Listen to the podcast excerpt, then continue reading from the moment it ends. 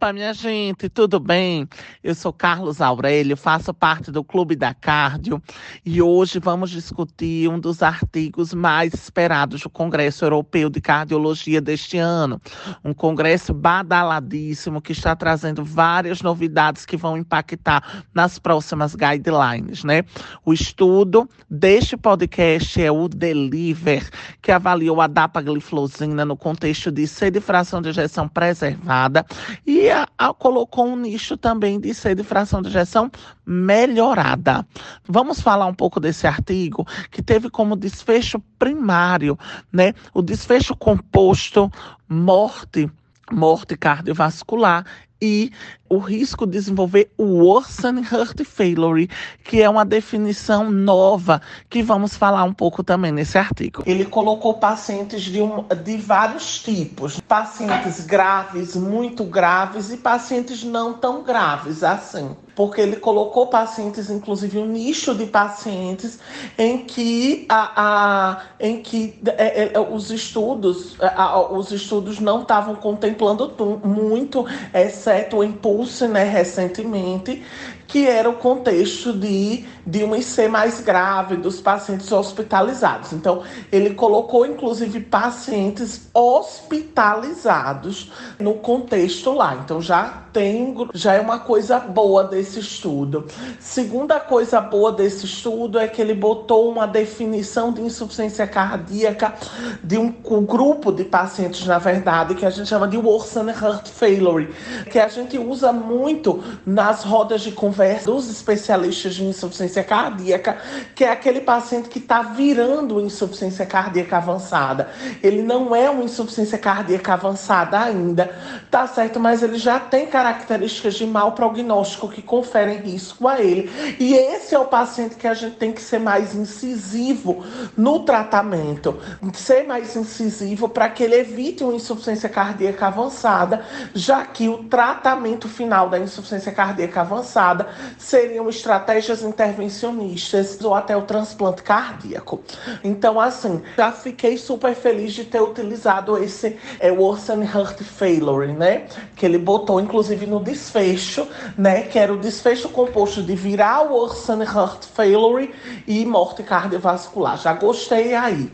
E, assim, quanto aos resultados do estudo, foram resultados que a gente já imaginava que foram resultados semelhantes a do Emperor Preserved, né? Então, no nicho de pacientes com fração de injeção acima de 40%, ele teve redução sim do desfecho composto, mas quando a gente fala de morte cardiovascular, no contexto de morte cardiovascular, ele não teve diferença estatisticamente significativa, apesar de que uma coisa é boa a gente frisar que a taxa de morte né, nesses pacientes que usaram a dapagliflozina em comparação com o placebo foi menor do que, por exemplo, no Imperial Preserved.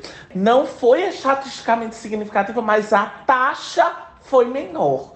Então já é uma coisa assim que a gente tem que frisar, assim, é uma coisa boa assim para esse grupo. Então assim, eu, eu sinceramente e também tem quando a gente vai fazer análise de subgrupos também semelhante ao Imperial Preserved, na fração de injeção entre 41 a 49%, é 41 a 49%, teve um benefício maior do que na fração de injeção de 5 acima de 50%, mostrando o benefício ainda maior. Mas sim, esse estudo, o Imperial Preserved e o Deliver mostram para a gente como alternativa também colocar sim inibidor de SGLT2 nesses pacientes, independente de ser diabético ou não, então melhora sim o risco de virar um worsening heart failure e o risco de hospitalização por insuficiência cardíaca.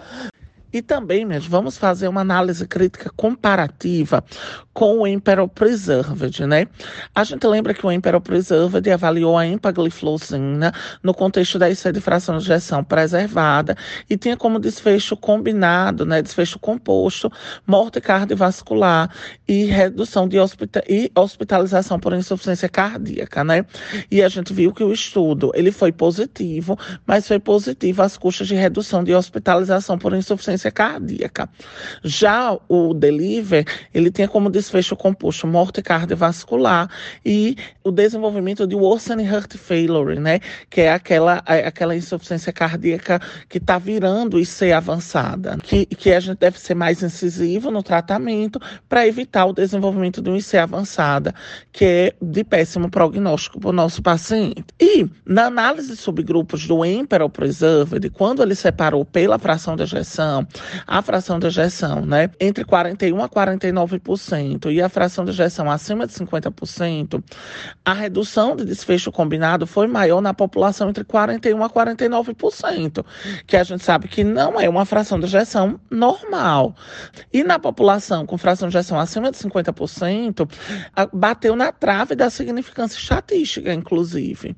O que não ocorreu no deliver. No deliver, no deliver mostrou pra gente que, que quando, ele dividiu pelas frações de ejeção, que foi a fração de ejeção abaixo de 49%, 50 a 59% e acima de 60%, o benefício foi maior tá certo, com, com significância estatística boa, na fração de gestão acima de 60%, na realmente preservada, entendeu?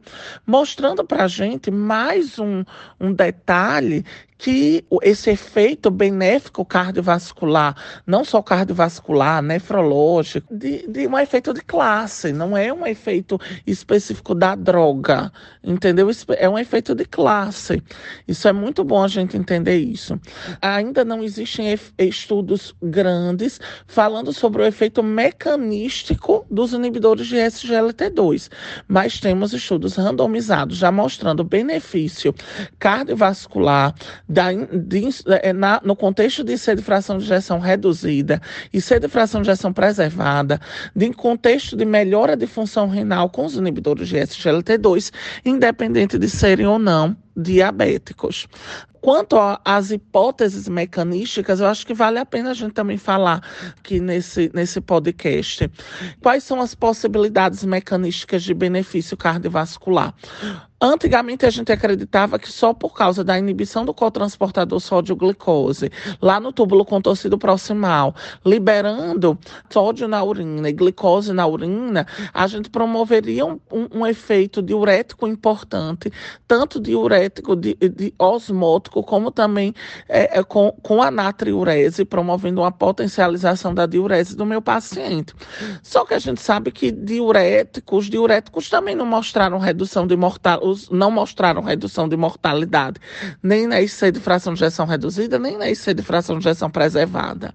Mas aí a gente acredita que, com o aumento dos corpos cetônicos promovidos pelos inibidores de SGLT2, esses corpos cetônicos, eles podem promover um efeito inotrópico. Nós já sabemos que corpos cetônicos promovem um efeito inotrópico. E a gente sabe que inibidores de SGLT2 aumentam corpos cetônicos, especialmente ácido beta-hidroxibutírico.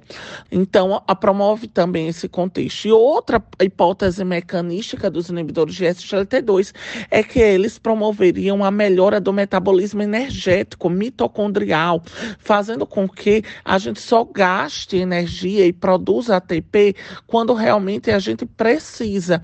É, é, é uma melhora da função mitocondrial promovida pelos inibidores de SGLT2. Então, enfim, eu termino mostrando que os inibidores de SGLT2 são uma classe de drogas que veio para ficar porque tem um benefício importantíssimo em termos de redução de risco cardiovascular, em termos de redução de mortalidade é, no contexto de insuficiência cardíaca de fração de ejeção reduzida e, uma, e um, num contexto também de redução de hospitalização por IC, evitar a progressão para o worsening heart failure no contexto de ser de fração de ejeção preservada. Então, minha gente, muito obrigada, um grande abraço.